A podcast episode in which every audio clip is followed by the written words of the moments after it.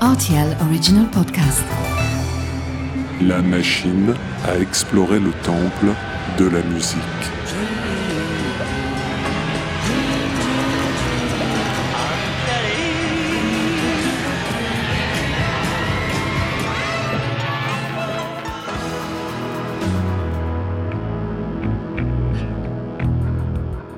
Les titres phares des artistes méconnus, les titres méconnus des artistes phares. Au risque de heurter athées et autres agnostiques, je vais citer les évangiles pour débuter cet épisode de La machine à explorer le temple de la musique. Je me rattraperai un de ces quatre avec Black Sabbath, c'est promis, car l'expression Nul n'est prophète en son pays sied à merveille au groupe que nous allons évoquer pendant les prochaines minutes.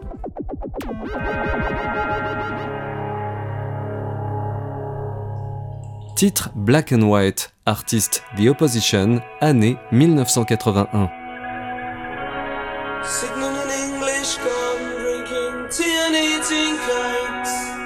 Avec un nom pareil et en sortant un premier album en 1981, il y avait fort à parier que la France succombe au son de The Opposition.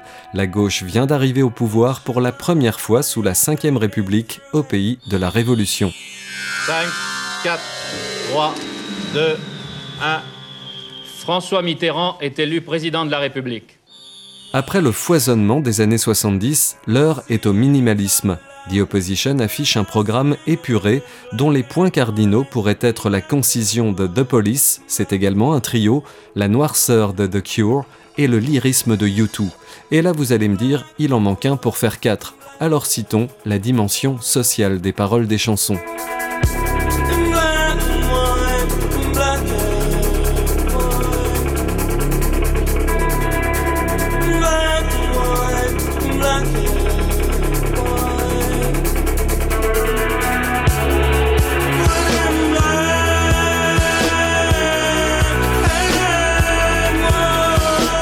Black and White déroule en 4 minutes tous les points forts de The Opposition, la capacité de passer du silence au fracas, de l'ombre à la lumière, du noir et blanc à la couleur, en l'espace d'une chanson en tension qui contient sa rage avant d'exploser.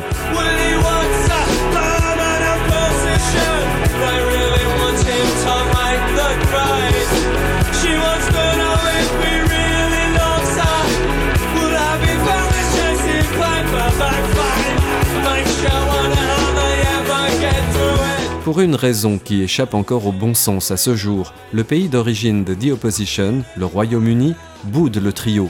L'aube du thatcherisme ne réussit pas à son rock introspectif, qu'à cela tienne, c'est la France qui va l'adopter.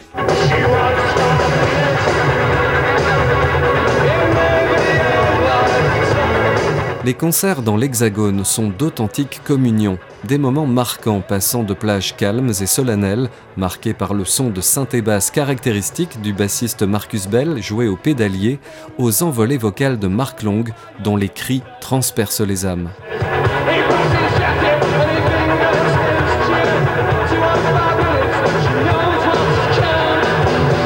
Parmi les jeunes Français emportés par la vague The Opposition en ce début des années 80, figure un adolescent nantais qui leur rendra justice des années plus tard.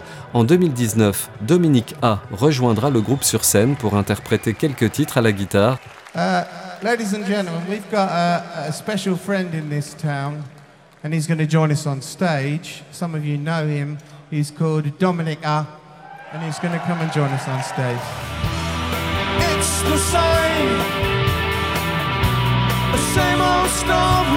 Le chanteur nantais placera d'ailleurs Black and White dans la sélection de sa discothèque intime au micro de France Inter en 2020.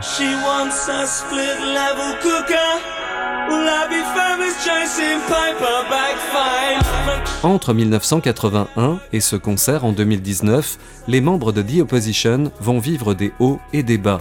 Après une ascension régulière, ils se brouillent avec la maison de disques Virgin, où ils venaient pourtant d'atterrir en 1986. Le chanteur et le bassiste rebondissent chez EMI, qui leur offre un contrat en or pour créer le groupe So en 1989.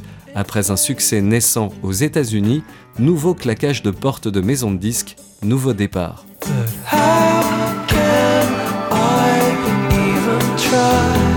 Le prochain disque sera un album de The Opposition, sans Ralph Hall, le batteur d'origine. Le plus pop Blue Alice Blue restera confidentiel, comme les suivants, alors que le groupe se délite peu à peu, Mark Long et Marcus Bell n'étant plus sur la même longueur d'onde et collaborant désormais de façon sporadique.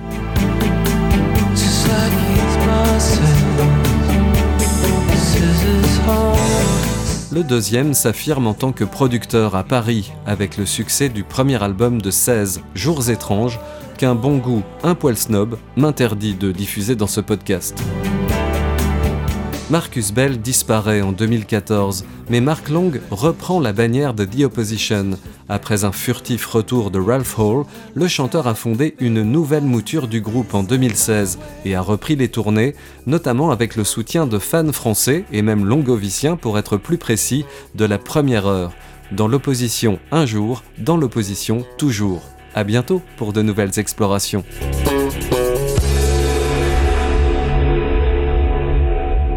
RTL Original Podcast.